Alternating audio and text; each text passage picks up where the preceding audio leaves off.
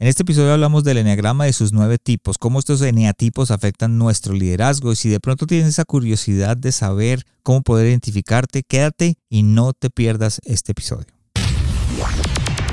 Hola a todos y bienvenidos a otro episodio de El corazón sano de un líder, un podcast donde aprenderás a liderar con tu corazón y el resultado se verá en los que te rodean. Nuestra meta, la de poder retarte, inspirarte y equiparte para que crezcas en tu liderazgo. Los dejo con su anfitrión, el pastor Juan Romero.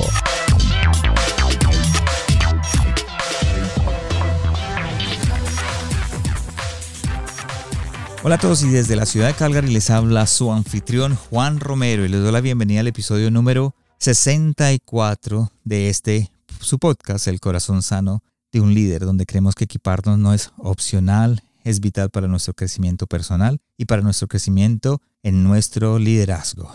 Gracias por acompañarnos el día de hoy, gracias por habernos elegido y tengo que compartir algo con ustedes porque estoy agradecido. Es mi deseo y creo que todos lo saben ya, lo he repetido muchas veces, mi deseo que este podcast llegue totalmente gratis a aquellos que lo necesitan. Sé que hay muchas páginas de internet donde cobran mensualmente o semanalmente por aprender de estos líderes, donde cobran por escuchar a invitados y compartir sus herramientas, pero es está en mi corazón que estas conversaciones lleguen hasta los lugares más remotos donde las personas no tienen acceso de pronto a una educación, no tienen acceso a tener esa conversación con alguien que les ayude o que los guíe o que los levante o que los catapulte a un nuevo nivel. Así que siempre en mi corazón está poder llegarles a ellos y si solamente con un episodio de este podcast pueden traerles una revelación que les sirva de herramienta para alcanzar el sueño de Dios con ellos, es suficiente para mí. Así que gracias por tu ayuda.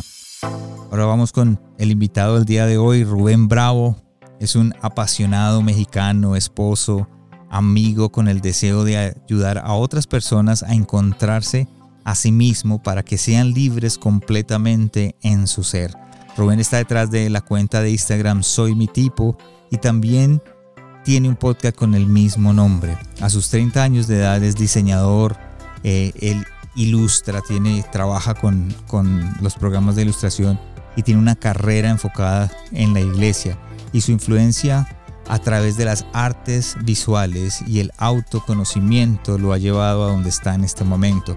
Actualmente se especializa en el estudio del enneagrama y sé que lo que Rubén compartió con nosotros en este episodio te llevará a conocer mejor tu liderazgo, te lleva a conocerte a ti mismo como líder, como persona.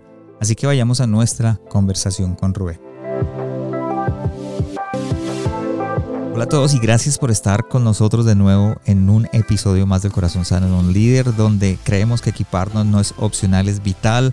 Hoy tenemos a una persona que para mí es el gurú del enneagrama, la persona que más sabe, recomendado. Gracias por estar aquí, Eric Bravo, ¿cómo estás? Muy bien, muchísimas gracias.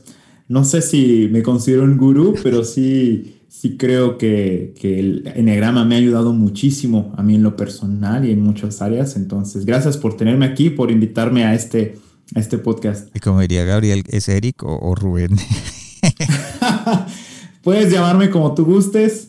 Eh, comúnmente me llaman Eric. Sí. Eh, Rubén es como más, más personal, no sé. Eh, mi esposa me dice Rubén mi, familia me dice Rubén. Rubén era mi nombre de regaño cuando era niño, ya sabes. Entonces, cuando me decían Rubén, ya sabía que algo era serio.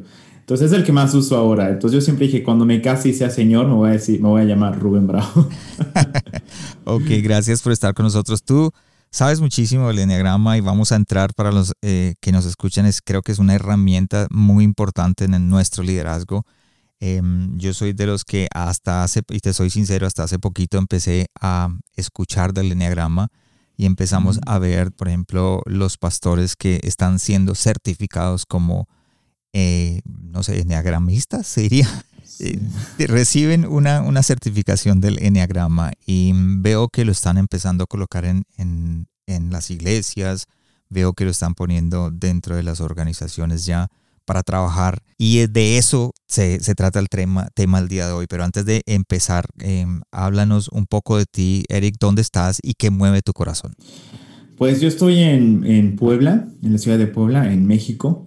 Eh, estoy a dos horas y media de la capital del país. Es una ciudad muy bonita. Y lo que mueve mi corazón, yo creo que he descubierto mucho que mueve mucho la, el, poder aceptar a la gente, el que la gente tenga un lugar donde se sienta aceptado, donde se sienta amado, simplemente por ser quien es. Y eso me mueve mucho el corazón, eh, el poder ayudar a otros a descubrir su voz, a descubrir quién son realmente y que sean aceptados y encuentren como, como su lugar, su espacio y su, esencia. Eso, eso me mueve mucho, me mueve mucho la gente. Excelente, no, sí, es, y creo que tiene que ver mucho con, con el enneagrama, porque si tú lo, si lo miramos de esa manera, tú empiezas a conocer a las personas por quién son y por lo que hacen, sus talentos, sus dones, sus debilidades, y como que empiezas a empujarlo a que alcance ese, ese, esos talentos, ¿no? Aquellos sueños que ellos tienen. Totalmente. Creo que el enneagrama ayuda muchísimo en eso y a mí me ayudó a encontrar mi voz. Entonces, otra cosa que me mueve mucho y me apasiona es el arte y el enagrama me ayudó a recordar mucho esa pasión que tenía desde muy niño. Y al final el, enagrama es una herramienta de autoconocimiento. Entonces lo que, lo que va a hacer es que nos va a, llevar, a guiar como si fuera un mapa. Nos va dibujando un mapa hasta la raíz de nuestro ser, de lo que realmente está, está ahí. Que muchas veces vamos como enmascarando como un montón de, de mecanismos de defensa, de patrones de aprendizaje de contextos sociales que nos van llevando a, crear estas cosas. Entonces, este, eso, eso creo que ayuda mucho el poder descubrir lo que está sucediendo detrás, nos lleva a poder sacar lo mejor de nosotros y lo que, lo que realmente nacimos para hacer y para hacer. Entonces, ya. Espectacular, Eric. Y mm, tienes un podcast, aparte de todo, tienes un podcast que se llama Soy mi tipo. Háblanos un poco del podcast porque yo sé que muchos de los que nos están escuchando al final van a quedar como picados, digamos, digámoslo de esa manera, van a estar. Eso espero. Sí, porque no vamos a poder tocar todo como, como deberíamos, pero tú sí lo tocas dentro de tu podcast, tú sí das más información de, de lo que es el Enneagrama. Háblanos un poco de tu podcast, dónde lo pueden conseguir. Está recién, esta semana pasada estrenamos el primer episodio, es, es muy reciente el podcast, entonces es el primer episodio. Eh, lo puedes encontrar en Spotify, en Apple Podcast, en, en, Overcast, en casi todas las plataformas de donde se escuchan podcast lo puedes encontrar como Soy mi tipo y este por Rubén Bravo. Entonces ahí lo puedes encontrar. Originalmente inicié esto con una cuenta en Instagram, que es la que por la que ha, ha sido conocido y, y, pues ya, finalmente me animé al podcast. Hay muchos podcasts muy buenos acerca del enegrama y el fin de este aparte de hablar del enneagrama, es como verlo desde otras perspectivas y como darte como algunas, eh, como pequeñas eh, piezas que he ido encontrando en el camino mientras estudio el enneagrama que te ayudan a realmente como descubrirte más y sacar más provecho de esta herramienta. Entonces, como siempre, como digo en el, en el podcast, no es un masterclass, más bien es como una reflexión para que juntos podamos aprovechar más esta herramienta. Ok, perfecto. Entonces ya saben, los que me están escuchando y los que conocen en la página del corazón sano líder.com, en el episodio de Eric, ustedes van a encontrar todas las notas, lo que hablemos el día de hoy y los enlaces a la página de internet de Eric, al Facebook, al Instagram, a Soy mi tipo, para que puedan seguirlo y aprender un poco más de lo que él está haciendo. Así que gracias, Eric, por acompañarnos el día de hoy. Y así vamos a la primera pregunta. ¿Qué es el eneagrama? ¿Qué es el eneagrama? Vamos a, definir desde el principio. Como ya comenté hace ratito, el eneagrama es una herramienta, yo lo, yo lo defino como una herramienta de autoconocimiento. Eh, lo que hace es dibujar, nos va llevando, nos va guiando a encontrar como esas virtudes que tenemos, desenmascarando y quitando capa por capa muchos de estos, como mencionaba, mecanismos de defensa que se crean desde que somos niños. Sí, sí y que nos hacen pensar que esto es lo que somos y con las cosas con las que nos familiarizamos y decimos, esto es lo que soy. Y, realmente a veces eso nos lleva, cuando no somos conscientes de estos mecanismos de defensa que creamos, nos lleva a actuar en automático. Entonces es muy difícil realmente sacar todo el potencial que tenemos. Entonces, esta herramienta es una herramienta muy antigua. Este, de diferentes sabidurías, de diferentes culturas. No hay alguien que diga, yo soy el dueño del enneagrama, yo lo inventé, o sea, es muy antiguo, simplemente otras personas a lo largo de los años lo han ido desarrollando y trayendo más al desarrollo humano. Y, como su nombre indica, enneagrama es, es una figura que son con nueve puntos, a nueve grama dibujo. Entonces es un dibujo nueve puntos y describe que hay nueve tipos de personalidad que, con los que nos podamos identificar y que a partir de ahí ya se va desarrollando todo lo que es esta herramienta. Ok, es como una, ah, una ayuda de, de, una autoevaluación y como este podcast es para líderes y para pastores y personas eh, que están liderando su organización o de pronto tienen su propia empresa, em, algo que siempre usamos, por lo menos yo lo usé el 360, eh, unos, eh, otros, otros eh, tipos de, de, formas de autoevaluar nuestro servicio, autoevaluarnos nosotros, mirar nuestras debilidades. ¿Qué diferencia hay entre el enneagrama y, y pues obviamente estos otros tipos de autoevaluación? Creo que la diferencia que, que, he encontrado eh, eh, es que el, el, Enneagrama busca precisamente llegar como a la raíz. Muchos test de personalidad buscan como decirte, ok, esta es tu personalidad y vamos a buscar desarrollarte. Punto. Uh, pero el Enneagrama busca ir como a la raíz. ¿Y por qué tengo este tipo de personalidad? ¿O por qué tengo este tipo de patrones? Entonces lleva más a un proceso de sanidad es mucho hacia una introspección, es algo como que va mucho más adentro, mucho más a la motivación, mucho más al por qué. Entonces la mayoría de los, de los test de personalidad o este tipo de herramientas regularmente van mucho a, entender como cuáles son las características generales, las características exteriores. Tú te portas así, tú haces esto, entonces como tú haces esto, creo que tu tipo es esto, o tú tienes que hacer aquello y tú vas a reaccionar de esta forma y, y para mejorar deberías hacer esto. Y está excelente, creo que son buenos. Sí, sí. Pero creo que muchas veces pueden quedarse como a la mitad ahora en un proceso, bueno, vamos a ir a lo profundo. ¿Y, ¿Y por qué? ¿Por qué es que piensas así? ¿Por qué es que actúas de esta manera? Y por qué, por qué hacemos lo que hacemos y por qué actuamos como actuamos. Entonces el enneagrama se trata más de las motivaciones detrás de las acciones que de las acciones en sí. Entonces por eso a mí se me hace una herramienta muy completa y, que, es, y que nos, también nos lleva a entender que es un proceso. Y aunque son nueve tipos, no busca encasillarnos. Entonces, algo que, que, yo digo mucho en mi podcast es que el final de entender el enneagrama como herramienta, y, digo mucho herramienta porque a veces hay gente que saca de onda y dice, ¿qué es esto? Esto es como un tipo de esoterismo, qué rollo.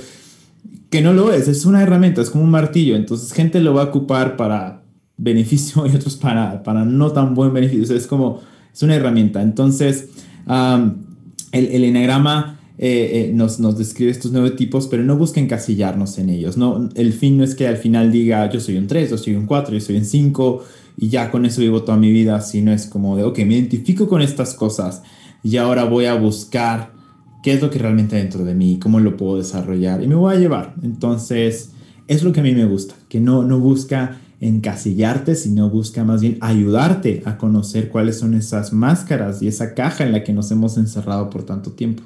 Sí, algo que aprendí es que como, para traducirlo así, que como la manera en que yo lo entiendo, y no sé, corrígeme si yo estoy mal, es como poder, si hubiera un mapa interior de nosotros, un mapa, eh, el enneagrama nos enseña a ver el mapa como diríamos Google Earth, que uno ve el mapa y dice, más o menos eso es lo que el enneagrama es para mí. Totalmente. Sí, es eso, dibujo un mapa. Esa descripción me encanta porque es precisamente eso. Tú no eres el mapa. O sea, no, el mapa es una representación de lo que podría ser y que te va guiando hasta ciertos puntos, hasta ciertas raíces de lo que está sucediendo dentro de ti. Entonces tú lo dijiste hace rato, tú también es como un diagnóstico de lo que está sucediendo dentro de ti. Nos ayuda con ese diagnóstico a saber, ok, ¿qué está sucediendo? Probablemente hay cosas que yo tengo que resolver en mi ser, hay cosas que me han lastimado, hay cosas que me han eh, hecho como soy y que yo he justificado porque es muy normal en mi vida ahora, pero no necesariamente significa que tenga que serlo todo el tiempo. Entonces, el enagrama nos ayuda, como dicen, en este mapa a descubrir esos puntos donde encontramos esas cosas. Es que hay, hay maneras en las que nosotros actuamos a veces que son inconscientes y hay otras que son conscientes. Y creo que lo que el enagrama hace, que hace diferente de los demás, es que nos enseña el por qué nosotros actuamos inconscientemente o conscientemente en ciertas cosas. ¿Por qué un líder debe saber su tipo de enneagrama? ¿Por qué un líder debe, debe saber? Porque precisamente creo que el problema de, de, liderazgo tiene que ver con que a veces somos muy inconscientes. Entonces, muchas de las formas en las que actuamos son, son formas de actuar muy en automático. Entonces, cuando no eres consciente de por qué haces lo que haces y cómo es que lo llevas a cabo, vas a tener a veces, vamos a encontrar liderazgos eh, muy débiles o con muchas, eh, con muchas eh, faltas de, de, poder crecer y con muchas situaciones que no, no llevan a un equipo o, o, no llevan a una empresa o lo que sea a ir adelante porque porque el líder tiene que conocer no solamente su empresa, no solamente la misión y visión de lo que está haciendo, tiene que conocer lo que está haciendo dentro de ellos mismos, porque están liderando, van adelante de un grupo. Y todas sus acciones, como sabemos como líderes, van a traer por consecuencia que los demás siguen. Entonces, todos sabemos que la gente sigue lo que el líder hace, no lo que el líder dice que hace. Entonces es como de, van a seguir lo que, lo que el líder nunca dice, pero lo que dice sin decir es lo que la gente ve y lo que la gente copia. Entonces, si el líder no es consciente de por qué hace lo que hace y cómo lo hace, entonces vamos a tener liderazgos con muchos conflictos. Entonces, si un líder un ejemplo, no es muy común. Gente que llega a un puesto de liderazgo o un puesto donde tiene una posición de poder y entonces pierde el suelo. Sí, sí. ¿Y por qué pierde el suelo? Cuando no es consciente del por qué sucede esto, entonces estas cosas empiezan a suceder y luego hay problemas, hay situaciones muy difíciles o se vuelven líderes insoportables o líderes muy débiles que ni siquiera quieren enfrentar los errores de las demás personas. Y si no son, somos conscientes de por qué está pasando esto, entonces no vamos a poder avanzar y ir hacia adelante. Y no vamos a ser líderes realmente, solo seríamos jefes, pero no líderes realmente. Como tratar de conocer nuestras fortalezas y nuestros desafíos desde un punto de vista diferente, ¿no? No, no el mismo, sino poder conocernos. Exacto. Sí, porque yo creo que a veces tenemos muchas ideas preconcebidas de lo que es el liderazgo y cómo tendría que ser alguien que está en autoridad. Pero el enegrama nos enseña que, hay diferentes formas de hacer liderazgo. Entonces, porque todos tenemos fortalezas y todos tenemos debilidades y todos tenemos diferentes formas de enfrentar el mundo, diferentes perspectivas acerca del mundo y de cómo llevar a cabo lo que hacemos. Entonces, cuando como líder entiendes cuál es tu eneatipo eh, eh, y, y, te puedes identificar con él, entonces es más fácil que puedas desarrollar esas fortalezas y que las cosas que te están haciendo débil las puedas enfrentar también con mucha sabiduría y con vulnerabilidad y también con, con, la, con la certeza de saber que vas a salir adelante y saber por dónde. Porque a mí me encanta el enegrama y a veces hay gente que no le gusta por eso, porque es como de, el enegrama nos enseña que también no hay una misma fórmula para todo el mundo. no funciona para todos igual. Cada quien aprende distinto. Hay gente que aprende leyendo, hay gente que aprende en un podcast. El Enneagrama es lo mismo. Hay líderes que necesitan desarrollarse de diferentes formas y llevan su liderazgo de diferente manera.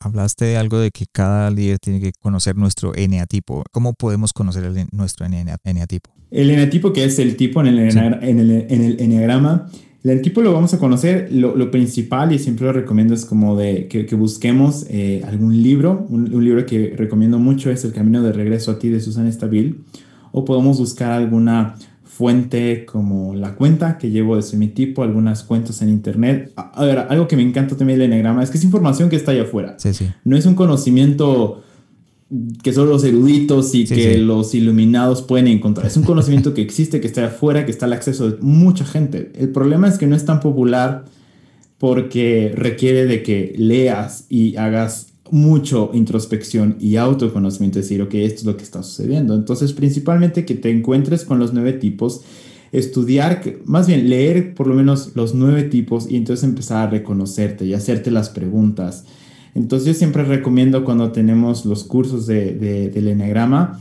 eh, siempre les recomiendo que si ven una característica que resuena con ustedes, que podamos ir a decir, ok, tengo esta característica, ¿por qué hago esto? ¿Por qué soy un obsesivo con la limpieza? Ok. Porque hay tipos que una misma característica puede resonar en más de un tipo.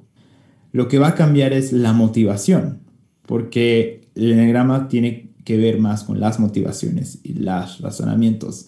Entonces, En, el primer episodio del podcast hablamos precisamente de eso, de las motivaciones y de cómo funciona en específico. Entonces, como primer punto es busca material del enagrama y entonces lee todos los tipos y empieza a preguntar cuál resuena conmigo, con cuál me empiezo a identificar.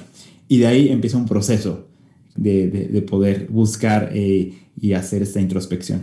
Me parece excelente que, buscarlo, todo, pero tú dices que arranquemos de pronto con el libro. ¿Cómo se llama el libro otra vez?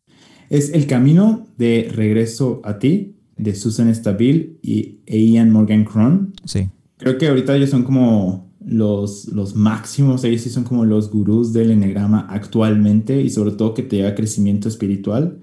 Entonces tienen un enfoque mucho hacia crecimiento, hacia liderazgo, entonces, eh, ellos son muy, muy buenos. Y aparte, ese libro en particular es muy sencillo. Es muy sencillo de leer. Y este, porque hay otros libros que son como unas, como unas Biblias, ¿no? de sí, pero ese es muy sencillo. Para alguien que es la primera vez que lo está viendo, es, es un excelente lugar para encontrarlo.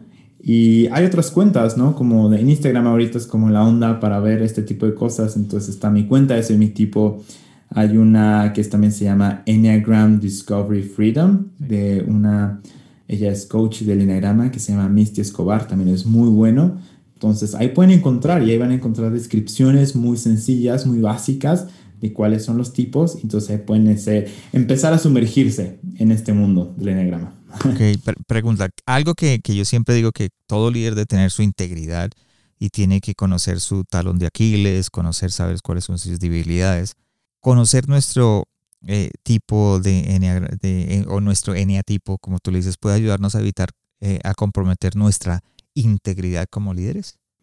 Claro, sí, o sea, de hecho el enegrama eh, maneja, bueno, más bien habla de que todos tenemos algo que se llama una virtud y también una pasión. Entonces, ¿qué significa esto? Es como, ah, todos tenemos esta virtud que es como una, como una una parte como divina dentro de nosotros, una, una característica, perdón, como divina dentro de nosotros. Entonces, como la serenidad, como la humildad, la generosidad. Pero de igual forma, cuando no somos conscientes eh, de esto, cuando no, no somos autoconscientes de qué sucede, vamos eh, a caer en algo que el enegrama llama pasiones o fijaciones, que es como lo opuesto. Algunos autores más clásicos le llaman como en un pecado, ¿no? Como el pecado capital. Entonces el eneagrama que cada eneatipo puede como identificarse con, un, con una fijación, con un pecado particularmente. Entonces cuando empezamos a analizar las, eh, como las motivaciones que están detrás, de repente vamos a poder identificar, ah, ok, esto que pensé que era, no sé, humildad, realmente era un orgullo disfrazado de falsa humildad. Entonces, si somos conscientes de eso, entonces nos ayuda a mantener esa integridad en nosotros, que es lo que tú estabas diciendo. Entonces, ayuda mucho, claro que ayuda. Entonces, uh, podríamos hablar de cada uno, pero es como ir viendo uno por uno cuál es como su virtud. Y regularmente es muy interesante, la virtud va muy opuesta a, la, a la, pasión. Porque esa es la realidad. O sea, realmente la, o sea, sabemos, la pasión o el pecado siempre nos va a querer alejar de la parte que viene de parte de Dios. Entonces, sí, claro que ayuda. O sea que nuestro enegrama puede ayudarnos a determinar qué es ese algo que pronto nos puede hacer caer en nuestro caminar. Totalmente. Ahora, no significa que solamente, no sé, vamos a pensar orgullo, ¿no? Eh, eh, el orgullo regularmente eh, está identificado con el tipo 2. La, la, virtud del tipo 2 regularmente es la humildad. El tipo 2 se caracteriza, se caracteriza por ser la persona que busca ayudar a los demás, que busca dar a los demás, que se pone en segundo plano y pone a los demás en primer plano y siempre busca ayudar. Entonces, su virtud realmente es la humildad, porque ellos sirven por humildad.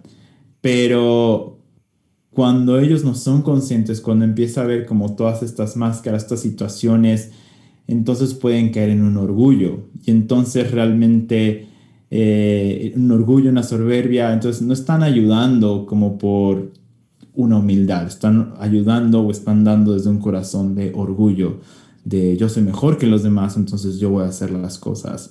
O el tipo 2 cae en esta situación de que ayuda a todos pero no pide ayuda, lo cual también es orgullo. Es como yo estoy aquí para ayudar, pero a mí nadie me va a ayudar porque yo soy el que ayuda. Entonces, eso es orgullo. No es humildad, así, no, yo estoy bien y, y, es como de no. Entonces, si eres consciente como líder, te vas a dar cuenta que, ok, yo me identifico con un tipo 2. Personalmente, y aquí es como yo, Eric, me identifico como tipo 2, por eso es como lo tengo muy claro. He me ido a entender eso. Es como a veces yo era la persona que adquiría un montón de tareas y al final me enojaba con todos porque nadie me estaba ayudando, pero yo no estaba pidiendo la ayuda a nadie. Y era porque dentro de mí hay un orgullo de si yo pido ayuda, entonces eh, eh, no me voy a ver bien y entonces ya no voy a ver que soy útil, entonces ya no me voy a sentir apreciado y voy a sentir que no soy amado ni que soy necesitado. Entonces es eso, es todo, suena como wow, qué intenso, pero es la realidad, tenemos que ir viendo. Entonces ahora es como de pedir ayuda no está mal para mí, tengo que pedirla en el momento justo y está bien. Entonces es un ejemplo. Sí, no, y es conocer nuestras debilidades, porque es, es, importantísimo esa parte, no solamente en el liderazgo, sino de pronto en nuestra vida como, eh, como creyentes, ¿verdad? Como en la fe en Dios, para conocer qué es lo que nos hace tropezar. Hablaste de, de eneatipos y de pronto de que cada eneatipo tiene una característica. ¿Tú tienes algo acerca de los eneatipos y me los puedes hablar un poquito así por encimita? Eh, sí, sí. Pues hay mucho que hablar, pero este, yo quería como comentar un poquito sobre las, sobre las, cómo se ve cada eneatipo, eh, cómo se vería, se vería el liderazgo de cada eneatipo en, su mejor versión. Eh, eso es para mí lo, lo importante, sí, como, como, como Julio preguntó, pregúntale cómo lidera en su mejor o peor versión cada eneatipo. Pero, pero sí, eh, está bien, o sea, por, ejemplo, el, más bien el tipo número uno, y es importante como conocer cuáles son las necesidades, las necesidades y las motivaciones eh, básicas o, específicas de cada uno. Entonces, el tipo número uno se caracteriza porque su necesidad principal es de ser bueno, de ser perfecto, entonces va a buscar que todo sea blanco o negro, porque tiene esta necesidad en su ser, porque quiere realmente ser bueno teme ser eh, malo o ser, uh, ser corrompido o corrupto. Entonces, como líderes, cuando ellos alcanzan un, conocimiento de ellos, van a ser líderes, eh, les llamo reformadores como idealistas. Entonces, ellos quieren reformar todo a la mejor versión de sí. En un ideal que es como de, lo ideal es que esto sucediera y que todo se hiciera bien. Son muy íntegros, están muy enfocados a la ética y sobre todo en cumplir cumplir con esos estándares de calidad. Es como si vamos a hacer algo, lo vamos a hacer bien y lo vamos a hacer muy bien en tiempo, en forma. Entonces son este tipo de líderes que, que siempre ponen la barra en, en el mejor punto y decir, Esto, esta es la calidad, esto es lo que tiene que ser y lo vamos a hacer y lo vamos a cumplir. Entonces, porque siempre ellos están viendo las cosas que, que, que pudieran, más bien, las cosas que van saliendo mal para poder corregirlas. Sí, sí. Por eso se llaman reformadores. En su peor forma, se pueden volver personas muy críticas. Entonces, no importa cuán bien lo haga, siempre va a haber, como decimos aquí, el negrito en el arroz, ¿no? es así como de, ah, pero faltó eso, es como, ah, porque, porque ya para ellos su enfoque ya va más hacia los errores que hacia los aciertos. Y es porque ellos tienen un juez interno. Entonces, si ellos están criticándote a ti, es porque ellos tienen cuatro dedos en su cabeza señalándolos a ellos en todo lo que ellos hicieron mal.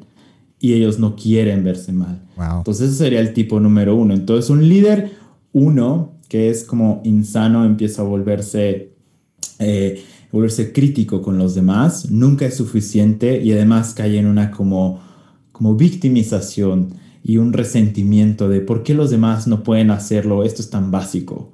¿Por qué los demás no pueden hacer lo mínimo?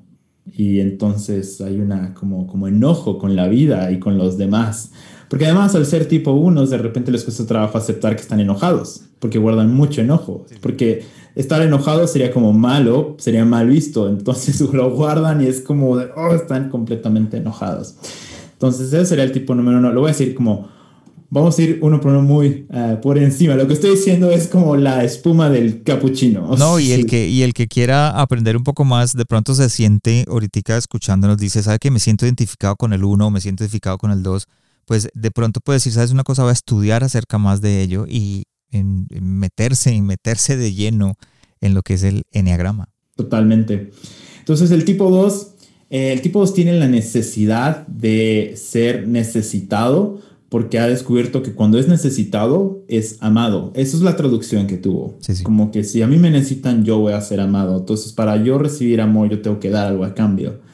Entonces, pero en el mejor aspecto, el liderazgo en tipo 2 siempre se va a enfocar en apoyar a la gente para que puedan sacar lo mejor de sí.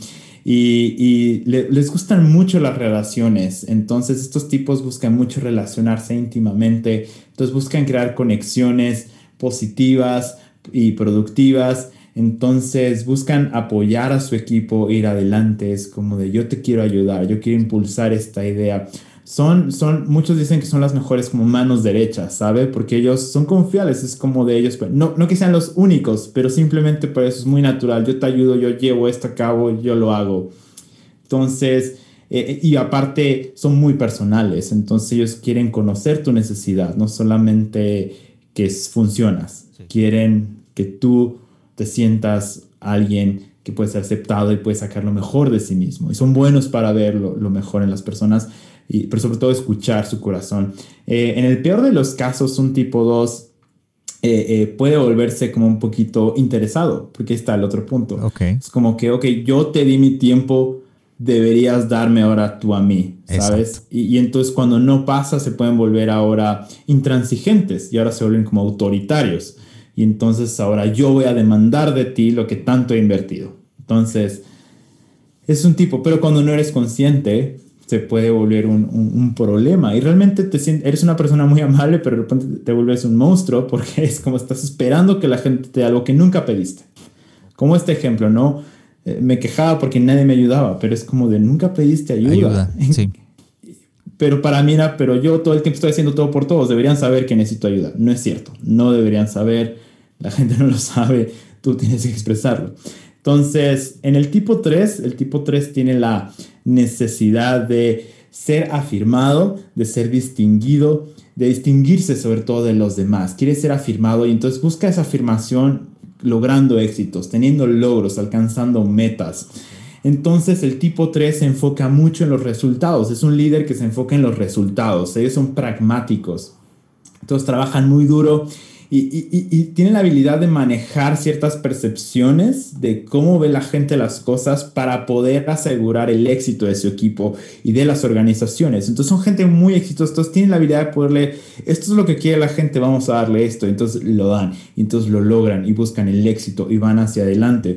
Y además ellos son muy buenos motivadores porque es como de, ellos se ponen en una posición de digamos, soy exitoso, tú también puedes alcanzarlo, ven, te voy a impulsar en lo mejor que tú eres. Es, es, es, una característica muy buena del tipo 3. Y aparte son pragmáticos, son muy prácticos, entonces te ayudan. Entonces yo siempre digo, estos libros de alcanza el éxito en 10 pasos, ha de sido de un 3, porque es como práctico, así en 10 pasos, vamos a ir adelante y lo vamos a alcanzar y lo vamos a hacer y todo va a estar bien. Eh, y son admirables.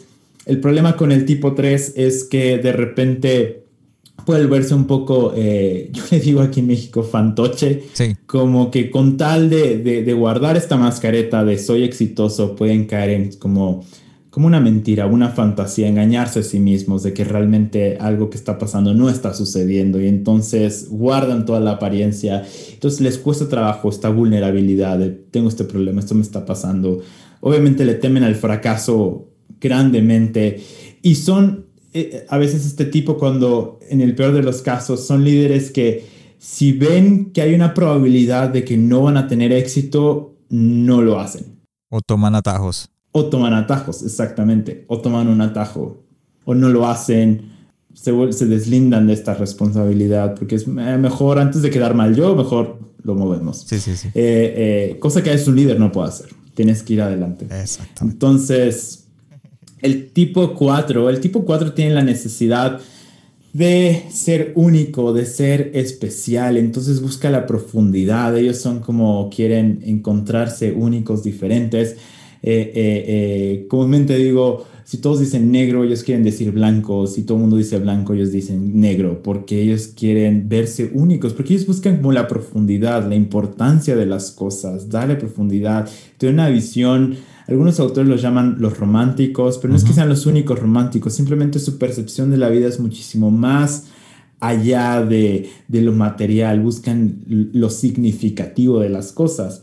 Entonces un tipo 4 va a promover mucho la expresión auténtica, buscan la autenticidad, ellos son así los mejores radares de cuando algo es falso, es como de quiero que sea auténtico, que tú sí sea porque sí quieres y tú no sea porque no quieres, pero que sea auténtico. Y este, les gusta que haya una comunicación real y que sobre todo haya mucho lugar para la creatividad, para el apoyo creativo, para que ellos no les gusta tanto como que todo sea reglas, reglas, reglas, simplemente como que fluya y que haya un proceso creativo y que podamos escuchar y podamos crear y hacerlo juntos. Entonces, son buenos líderes en ese aspecto porque van a buscar la autenticidad y sobre todo el entendimiento de decir, vamos a ir a lo profundo, no les va a gustar lo superficial. Quieren ir a lo profundo. Es como de, ah, pero vamos a buscarle un significado real a esto y vamos a buscar ser auténticos. No vamos a copiar esto, copy-paste. No, vamos a hacer algo que sea nuestro.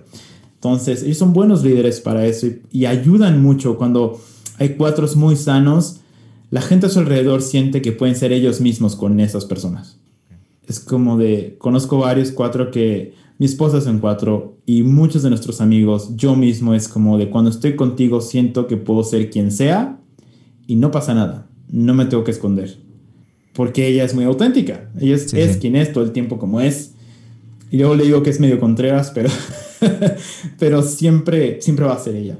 Entonces, en, en su peor aspecto, eh, eh, el tipo 4 puede volverse melancólico y entonces como que nadie los entiende. Entonces sienten los que nadie me entiende, nadie entiende esto, nadie me entiende y se encierran en su melancolía y se encierran en que nadie los entiende y se sienten muy diferentes al resto y al mismo tiempo empiezan como, como, como que envidian que para otros la vida es más fácil y, no, y para ellos no. Porque los otros se conforman con poquito y yo no puedo conformarme con poquito, ni deseo, pero al mismo tiempo, ¿por qué no puedo? Es, es como este rollo mental, emocional. Entonces, aparte me encantan, los cuatro tienen un abanico enorme de emociones. A veces la mayoría de las personas tenemos, estoy enojado, triste, feliz. Los tipo 4 disfrutan todas. La melancolía, la tristeza, la alegría es como de les gusta tener eso y es el único tipo que no quiere cambiar los estados de ánimo. Si hay tristeza, ellos se mantienen ahí. si, está lloviendo, si está lloviendo les encanta, si está haciendo sol, está el día espectacular. Totalmente. Es como está lloviendo, wow. Y, gente es como, ay, ojalá se quite la lluvia. ¿no? Y es como, no, que llueva. Y hay sol y gente, no, hay mucho sol. Qué padre hay sol. O sea, es como de van a buscar. Y no que sean entusiastas como, ay, todo es bonito. No, más bien es como de encuentran la belleza en todo. Hasta en lo más feo. Y, a nivel liderazgo lo podríamos decir que son como aquellos que dicen, bueno, tengo un reto que hacer, hagámoslo, que venga. Y a veces otros dicen, a otros se agarran la cabeza a dos manos y dicen, no, pero ¿por qué? Y otros dicen, no, dale. No, que venga. Y, son muy dados de que, ok, si hay un momento, por ejemplo, ahorita en la cuarentena, creo que no sé, lo vi con mi esposa o algunos, es como de, ok, pues viene este tiempo de cuarentena, no tenemos que avanzar. Está bien, vamos a quedarnos quietos. Sí. Y vamos a crecer. Y no pasa nada. Otros, no sé, algunos como tipo 3 eran como, ¿qué vamos a hacer? O sea, es como de, tenemos que avanzar. Y para los cuatro es como, no, o sea, es como, no pasa nada. Y no porque les dé tedio hacerlo, solo es como de, esto es lo que viene en la vida, vamos a darle. Excelente saber esto porque a, nivel pastoral uno puede eh, identificar sus líderes que lo rodean. Totalmente. Y a nivel empresarial uno como líder puede identificar la gente con la que uno está trabajando. A nivel célula en, la casa, eh, grupo familiares, puede uno identificar con la gente que está asistiendo y saber cuáles son sus eh, debilidades y sus fortalezas. Claro, totalmente. Y, para ayudarles, y, sobre todo el enegrama busca, busca, busca llegar a, la empatía, a decir, yo estoy en un proceso como tú estás en un proceso. O sea, es así de, no, ni yo soy mejor que tú, ni tú eres mejor que yo. Y eso es algo. En el enegrama dice, ningún número es mejor que otro. Todos tienen cosas increíbles, todos tienen momentos malos y todos tenemos en un mismo día lo mejor de nosotros mismos y lo peor de nosotros mismos. Okay. Y eso solo nos hace ser humanos y está bien. Entonces, sí, seguimos con el 5. Tipo 5, tipo 5, sí. El tipo 5 tiene esta necesidad de poder eh, eh, percibir las cosas para poder entender y sobrevivir. Entonces ellos piensan que tienen que entender todo lo que está haciendo a su alrededor, comprender su contexto, comprender las cosas para tener soluciones, para que pase lo que pase, ellos lo pueden solucionar. Entonces, eh, un líder tipo 5 lo que va a buscar es va a enfocarse mucho en adquirir conocimiento. Entonces, si un reto se le viene a encima, es como de va a buscar toda la información que tenga que ver con eso. Todos los libros, todos los podcasts, hasta que se sienta seguro que puede enfrentar esa situación. Todos los consejeros, todo lo que necesite, toda esa información, y es crucial para ellos tener toda la información necesaria para hacerlo, porque así han vivido en, su vida, tener la información. Y entonces también ahora van a buscar generar, eh, eh, generar conocimiento y generar la mejor información posible para poder llevar a cabo los retos. Entonces son líderes que van a ser muy analíticos.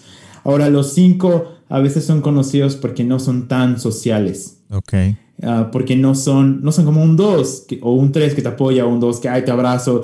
El cinco es como de, les, les desgasta un poco lo social, pero no es que los desgasta y no les guste tener amigos o que sean ermitaños, simplemente que como ellos están 100% analizando lo que está sucediendo, analizar un aspecto social, analizar a una persona, ellos están viendo todo. Sí. Y probablemente ya entendieron, ah, esta persona hace esto por esto, esto, esto, esto, esto, esto, esto, esto. Pero eso desgasta. Sí. Porque ellos buscan, a ver, no, dame hechos. O sea, ¿qué fue lo que pasó? Y vamos a solucionarlo de la mejor manera. Entonces, son líderes como que son muy inteligentes, entonces probablemente cuando el equipo apenas está encontrando la solución, ellos ya habían encontrado tres soluciones. Entonces son personas muy inteligentes, van muy adelantadas al resto porque ellos ya analizaron todas las posibles situaciones y las soluciones al problema, porque ya se han informado de antes, porque han traído conocimiento de su pasado al presente dicen, ah, ok, esto lo podemos repetir, es como las, crean sus sistemas de cómo poder eh, eh, solucionar problemas. Todos podemos tener diferentes eneatipos, es decir, como un mix. Ok, el, eneagrama dice, podemos tener algo que se llama alas, que son eh, los números a los lados, por eso son alas, ya sea a tu izquierda o a tu derecha. Podemos tener ambas, podemos tener una o otra o ninguna. Entonces, eso va dependiendo de cómo te vas desarrollando en la vida. Incluso hay gente que es como que cuando era más joven yo tenía más esta ala y más adulto tuve esta otra, o ahora me voy más hacia las dos. Tiene que ver mucho con las características. Lo que no cambia es esta motivación, que es lo que ahorita digo al inicio de la descripción, esa necesidad. Entonces, el 5 tiene la necesidad de percibir para poder entender. Esa es su necesidad. O sea, a él no le importa como al 2 sentirse amado y necesitado. No, él quiere entender. O sea, es cómodo. A mí no me importa si no me dicen te amo en la mañana, yo quiero entender qué está pasando este día para poder sentir que sobrevivo. ¿Sí me explico? Sí, sí, sí. Ah, entonces, ese, es el punto. O, como al tipo 3, que su necesidad es sentirse valorado, sentir un éxito. Entonces, tampoco es como que le importa entender todo, más bien me importa lograr algo para tener un éxito. E, esa es la motivación. Entonces, puede que tengamos características similares, pero la motivación es distinta. Ok.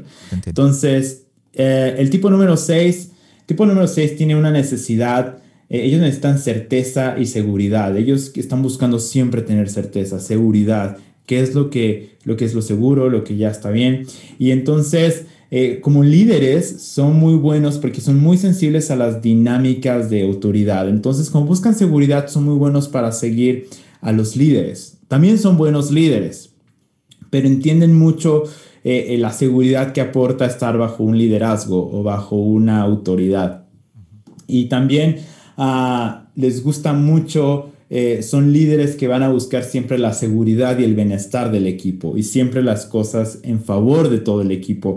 Del, del el tipo 6 es el que más colectivamente piensa, ok, esto es bueno para todos, esto es seguro para todos entonces, el tipo 6 es ese tipo de líder que siempre va a tomar todas sus precauciones para llevarnos por el mejor camino.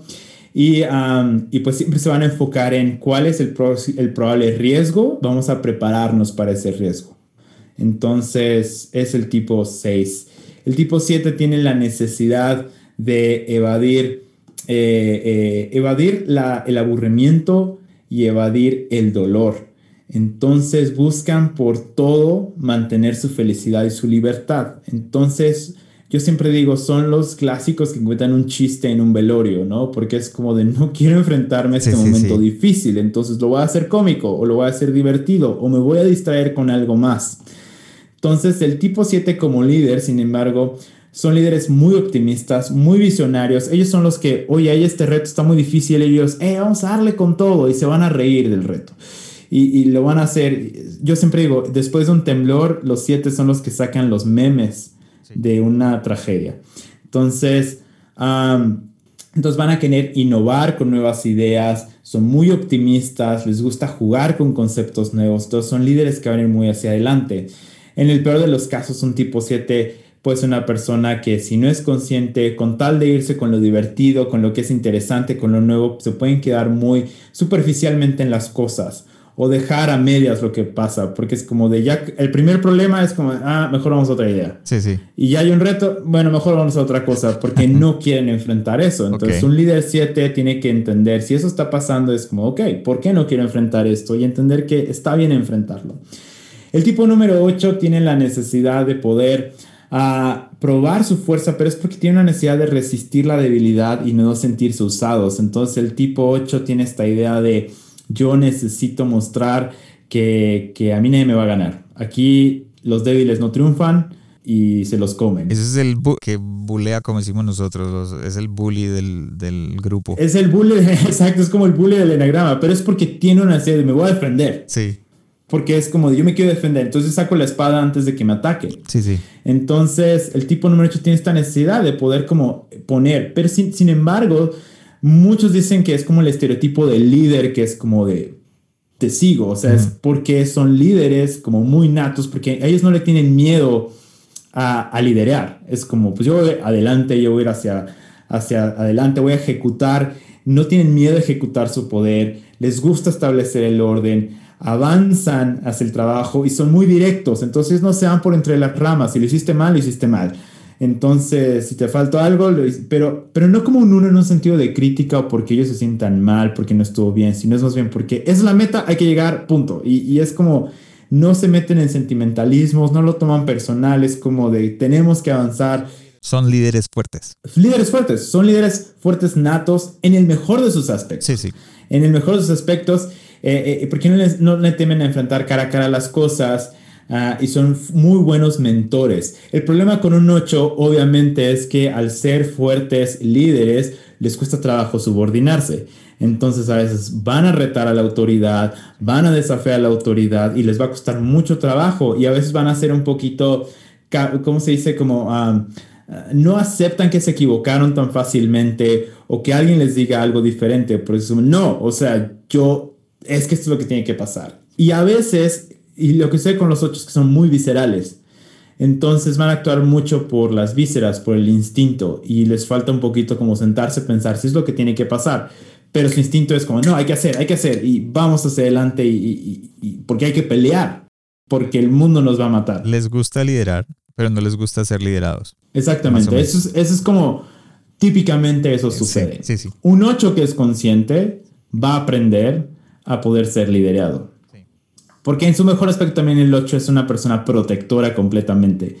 Entonces es como, como el papá oso o la mamá osa, es como de son tiernos, pero son unos monstruos al momento de defender. Y creo que ese es el fin del enneagrama, en verdad, poder entendernos cuáles son nuestras debilidades y poder aprender y madurar y saber que esa es una debilidad, por ejemplo, en el 8 del que no me gusta ser liderado, pero necesito un líder en donde trabaje, en la empresa, en la iglesia, en, en, en, donde me pongan, voy a necesitar un, líder. También nos voy a entender, por ejemplo, cuando tenemos gente 8, luego hay gente que es, a veces los 8 la gente es como de, ¿qué le pasa a esta persona? ¿Por qué siempre está peleando? ¿Por qué siempre está discutiendo?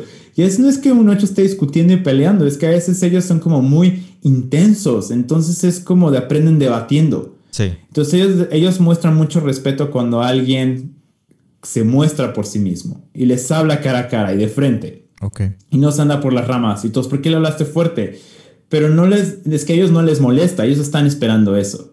Ponte, vamos a ponernos a nivel y te voy a respetar. O sea, pon en mi lugar, entonces, si me explico, es, muy interesante. Y por último, y no menos importante, está el tipo número 9. El tipo número 9 tiene la necesidad de evadir el conflicto y de la tensión, está buscando paz. Ese es el que hace la paz en todo.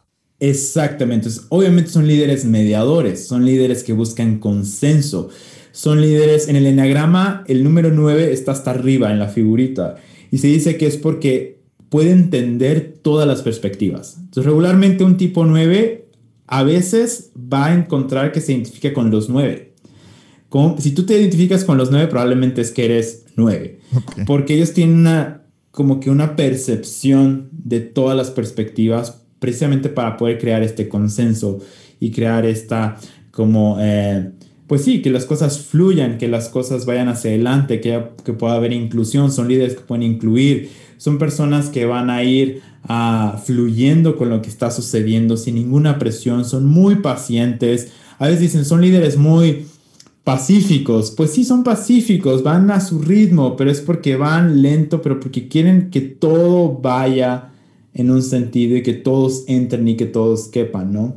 Entonces, obviamente en el peor de los casos de un 9 es que los 9 pueden caer en esta parte de ser demasiado, demasiado lentos y, nunca sucede nada por el miedo a tener un conflicto. Entonces, un, líder 9 puede ser el líder, eh, un, líder 9 que, que, no entiende, que, que está buscando paz, puede ser la persona que de repente le cuesta trabajo enfrentar a las personas y decirle, oye, te equivocaste con eso. Entonces, mejor no le digo nada. O no establecen una visión, o no establecen porque es como, ah, ¿para qué entrar en detalles? ¿Para qué entrar en problemas? Porque están buscando eso. Pero a veces, el ellos expresar es lo que realmente evita los problemas y lo que realmente trae paz. Entonces, esto es a, a muy por encima cómo se vería como un liderazgo bueno y algunos puntos negativos que pudiera haber en cada uno de los tipos. Claro, y, creo que si alguno de los que nos escuchan dicen, bueno, me identifique con este número, con el otro, por ejemplo, en el caso mío que dije, yo me identifico mucho con el 3.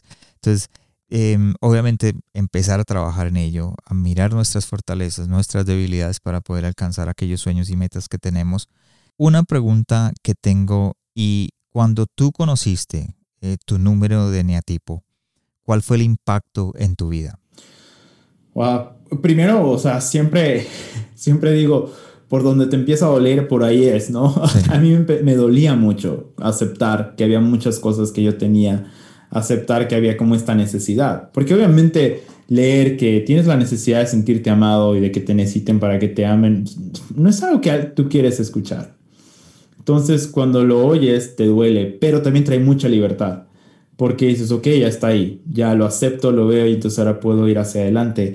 Y me ayudó mucho a reconocer mi propia voz, reconocer lo que tenía para dar y en mi liderazgo me ayudó a decir, ok, sí tengo una forma yo de liderar y no tiene que ser la misma forma en que liderean mis líderes o, o, mis pastores o la gente que está a mi alrededor. Hay, hay algo que yo tengo y que solamente siendo yo voy a poder aportar y voy a poder ser influencia a otras personas. Entonces en eso me ha ayudado mucho el enegrama y me, me ayudó mucho como tipo 2 a entenderlo. Y como tipo 2 más, ¿no? Eh, me gustaba hacerme el, el indispensable. Después ya no sabía qué hacer yo con tantas cosas. Pero era como de no voy a ser indispensable. Si voy a hacer algo que está más allá de mis deberes, lo voy a hacer porque quiero hacerlo y porque amo hacerlo y porque es un servicio. Y si no tengo nada en cambio, nada cambio, no pasa nada, es, está bien. Y también que no tengo que agradar a nadie, ni hacer nada para agradar a nadie.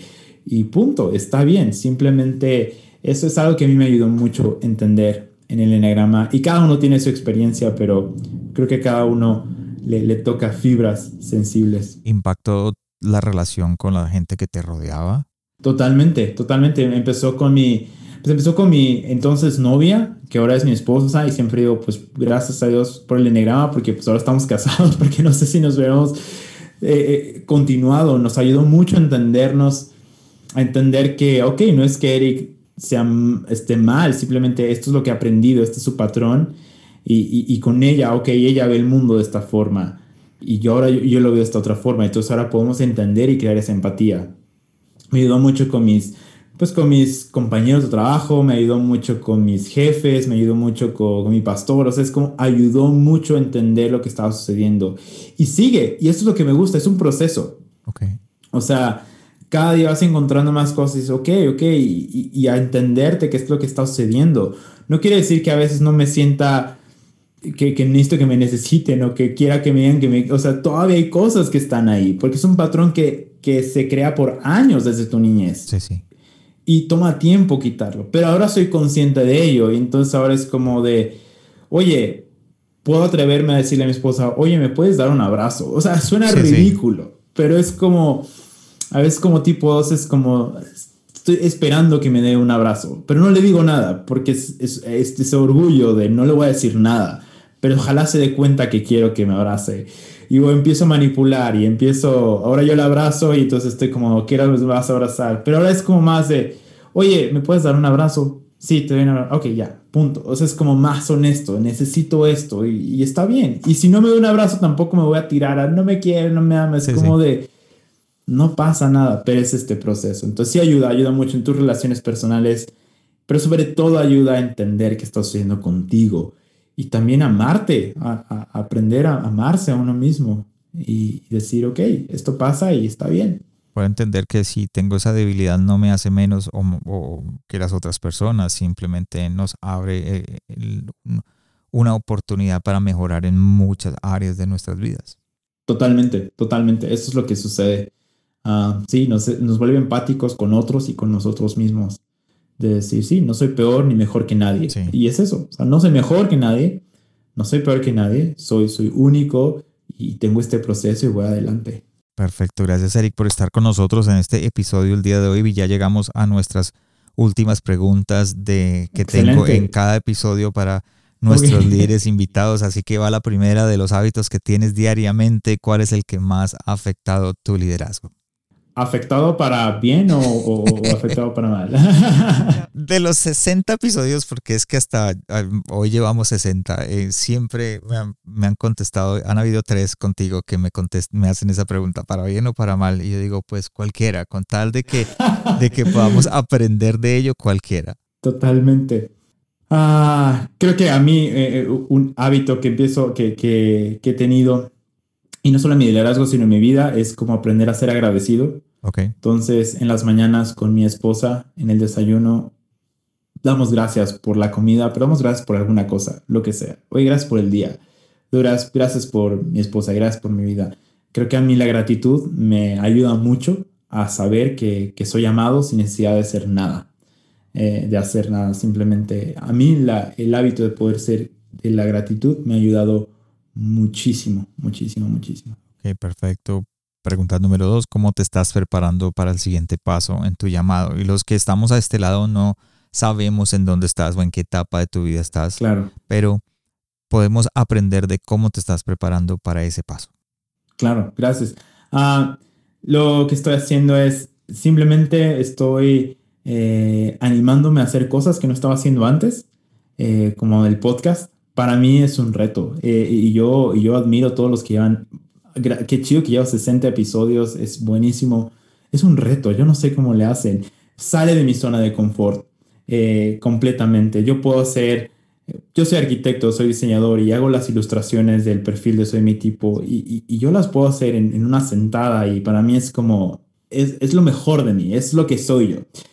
Pero hacer un podcast era como, no sé cómo hacerlo. Pero es una forma en la que me estoy preparando para lo que viene. Es salir de mi zona de confort. Ok, ya, dibujas, haces todo esto, ya sé que lo puedo hacer bien. Ahora, hacer algo que me cuesta, pero que sé que voy a aprender y ser muy humilde en aceptar que digo, ok, no va a ser excelente al inicio y va a ir creciendo. Entonces, así me estoy preparando, hacerlas, atreverme a dar pasos que, que me daban miedo, estoy dando poco a poco. Y solo es aventarse y decir, ok, lo voy a hacer. Espectacular porque mm, porque a veces nosotros eh, no queremos salir de esa zona de confort y tú dices, ¿cómo me estoy preparando? Me estoy esforzando a salir de la zona de confort. Totalmente, sí. Espectacular. Pregunta número tres. ¿Cuál fue el último libro que leíste o el que le recomendarías a otros líderes? Ya aprendimos de uno ahorita, nos hablaste de ese libro y obviamente va a estar en el enlace para que la gente lo quiera bajar, pero ¿qué, ¿qué, le recomendarías a nuestros oyentes? Bueno, les recomiendo ese completamente de, de El Camino de Regreso a ti. Y creo que hay un libro muy bueno que se llama El líder emocionalmente sano. Ok. Uh, te, te, voy a pasar el autor, pero ahorita no, no lo tengo en la mano. Te lo voy a pasar para que lo pongas ahí en la descripción si es posible. Es muy bueno, a mí me ayudó mucho hay un punto donde toca el enegrama, pero habla de diferentes puntos y ayuda mucho a equipos y a staff. Y ese lo, lo hicimos en, en, en, la iglesia y ha ayudado muchísimo. Y el último libro que leí y que también recomiendo que lo hagamos, no es precisamente eso. Leí El viejo y el mar de Ernest Hemingway. Fue el último que leí. Y me gusta mucho empezar a leer estos como clásicos que quizás son como de secundaria o de preparatoria que te los piden.